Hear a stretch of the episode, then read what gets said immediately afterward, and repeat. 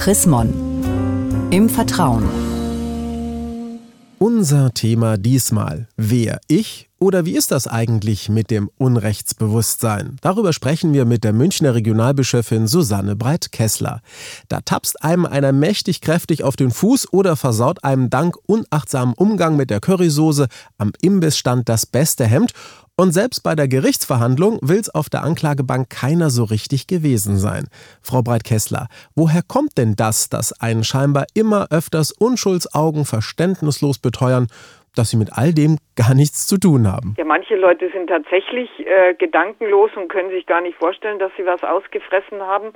Und andere wollen sich nicht zu dem bekennen, was sie getan haben. Sie möchten nicht diejenigen sein, die was falsch gemacht haben und glauben dann tatsächlich auch überraschenderweise, sie kämen damit durch. Aber was ist denn das jetzt genau? Ist der tapsige Fußtreter, der schmierige Currysoßenbeschmutzer oder der Kriminelle auf der Anklagebank einfach zu dusselig? Oder ist er vielleicht doch einfach zu abgebrüht, um sein eigenes Unrecht zu erkennen? Ich würde sagen, weder ganz dusselig noch ganz abgebrüht, gibt es natürlich auch es ist eher so die, die Angst, sich wirklich der Verantwortung zu stellen und zu sagen, ja, ich war's, ich nehme auch die Folgen auf mich. Was fängt man denn jetzt aber mit solchen Leuten an, ja, die scheinbar kein Unrechtsbewusstsein mehr haben, die auf Kritik mit dem Ausdruck größter Verwunderung reagieren? Ja, man muss sich zuerst mal klar machen, dass das ein pubertäres Verhalten ist.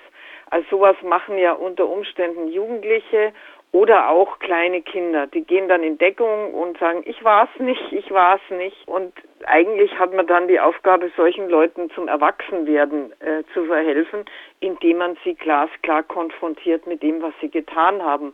Also bei kleinen Kindern, da fällt einem das vielleicht ja noch etwas leichter, dann auch mal ordentlich zu sagen, nee, so geht das nicht. Aber bei etwas größeren, also bei Erwachsenen, da steht einem ja dann doch manchmal die eigene Feigheit so ein klein bisschen im Wege. Warum sollte man aber auf keinen Fall schweigen und Unrecht auf jeden Fall als solches immer benennen? Ja, das erfordert der Respekt vor der eigenen Person.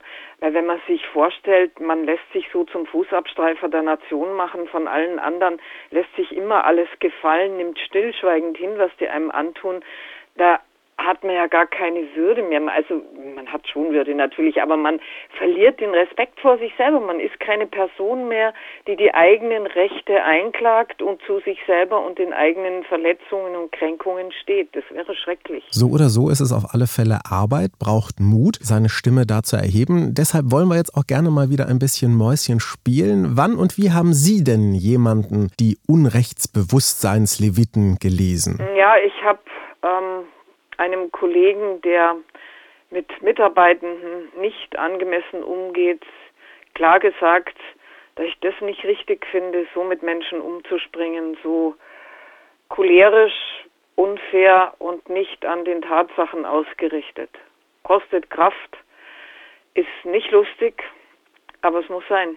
Vielen Dank, Frau Breit-Kessler. Und mehr zu diesem Thema Unrechtsbewusstsein von und mit der Münchner Regionalbischöfin Susanne Breit-Kessler gibt es auch nachzulesen, nämlich in der neuesten Ausgabe des Magazins Chrismon. Ein Blick in das aktuelle Heft lohnt sich allemal. Sie haben darüber hinaus noch Fragen, Anregungen, dann freuen wir uns auch über eine E-Mail. Schreiben Sie an leserbriefe at chrismon.de. Ich sage derweil Dankeschön fürs Zuhören. Bis zum nächsten Mal. Mehr Informationen unter www.chrismon.de